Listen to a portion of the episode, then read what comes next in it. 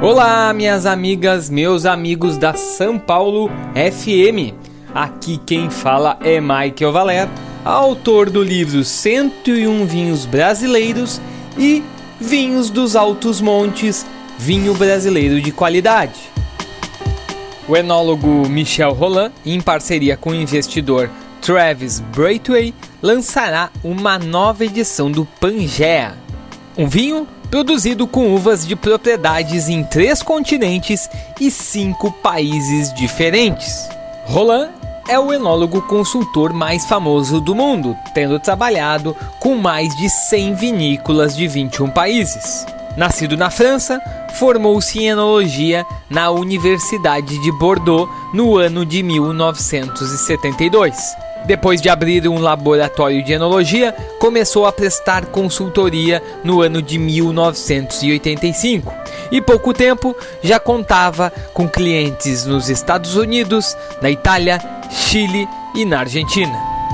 Aliás, na Argentina, ele é visto como um dos principais personagens responsáveis pelo salto de qualidade do vinho no país na década de 90.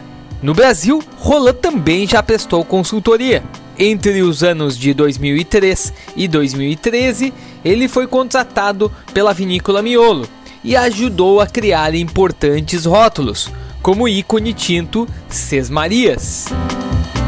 Mas voltando ao Pangea, esse vinho que é um verdadeiro blend de países, é interessante a gente lembrar que esse projeto surge em 2012 e tem o lançamento inaugural da safra 2015 em setembro do ano passado.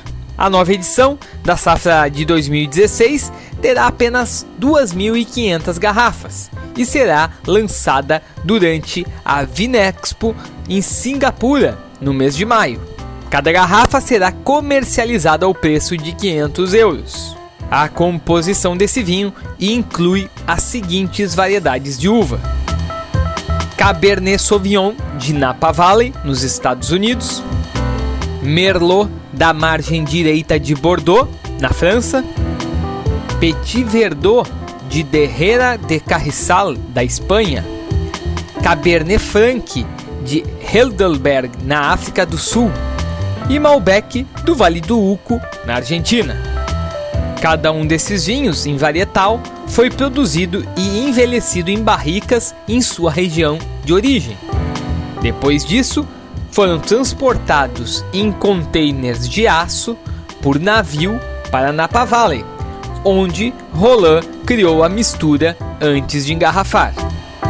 O investidor sul-africano, parceiro de Roland nessa empreitada, diz que o vinho pretende destacar os terroirs do mundo e como eles se conectam. Ele ainda diz, aspas, é um vinho feito de séculos de conhecimento e habilidades de algumas das regiões mais antigas do mundo. Cada variedade é focada de forma individual e criada a partir do terroir mais adequado para seu crescimento. Então é isso, pessoal. Por hoje eu fico por aqui. Um grande abraço e bora beber bons vinhos.